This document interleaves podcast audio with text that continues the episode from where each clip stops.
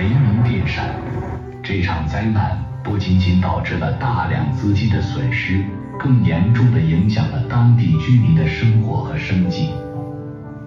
为了让我们未来的子孙后代免于重蹈覆辙，为了提高公众对应对气候变化的认识。中国生物多样性保护与绿色发展基金会决定以此次危机为契机，设立一个名为“中国生物多样性保护与绿色发展基金会”，谁与气候危机不无关。我们将以多种形式展示气候变化带来的影响和挑战，倡导人们关注环境保护，深切了解并应对气候危机。绿会希望能够唤起更多人的环保意识，鼓励行动起来，共同应对气候变化和水危为未来的可持续发展创造更为有利的环境。及气候危机中，啊，迎水而上的门头沟地区的工作人员，为此特包括为此牺牲了生命的工作人员。表示崇高的敬意，向在此次事件之中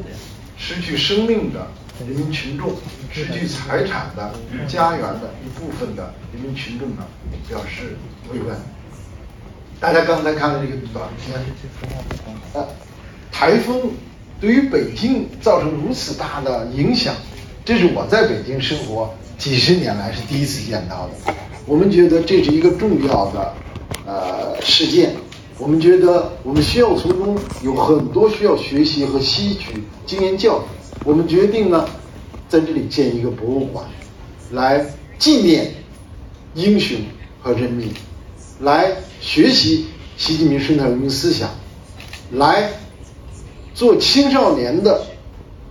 实训基地，来记住，来准备应对各种气候危机。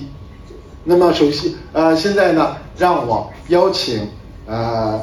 门头沟区政协副主席、门头沟区工商联主席孙建新同志，门头沟区，呃，灵溪景区的控股公司的总经理安国志先生，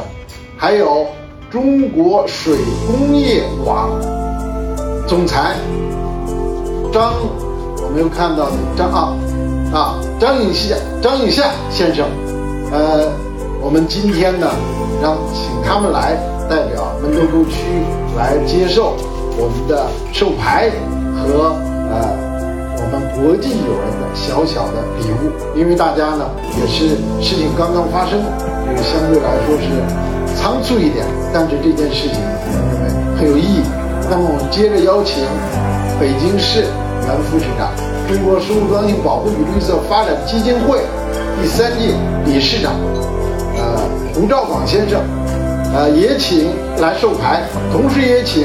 谢博洋理事长，呃，上台来，呃，也请 Rogan，啊，Rogan 呢，把他关于气候的一本书赠给签名之后赠给博物馆，也请 Fred Duby 前联合国官员院士来。他听了这个消息之后，坐了十几个小时的飞机，那么一号到北京，直接从机场到现场去，呃，风尘仆仆去了现场拍了照。他呃当即决定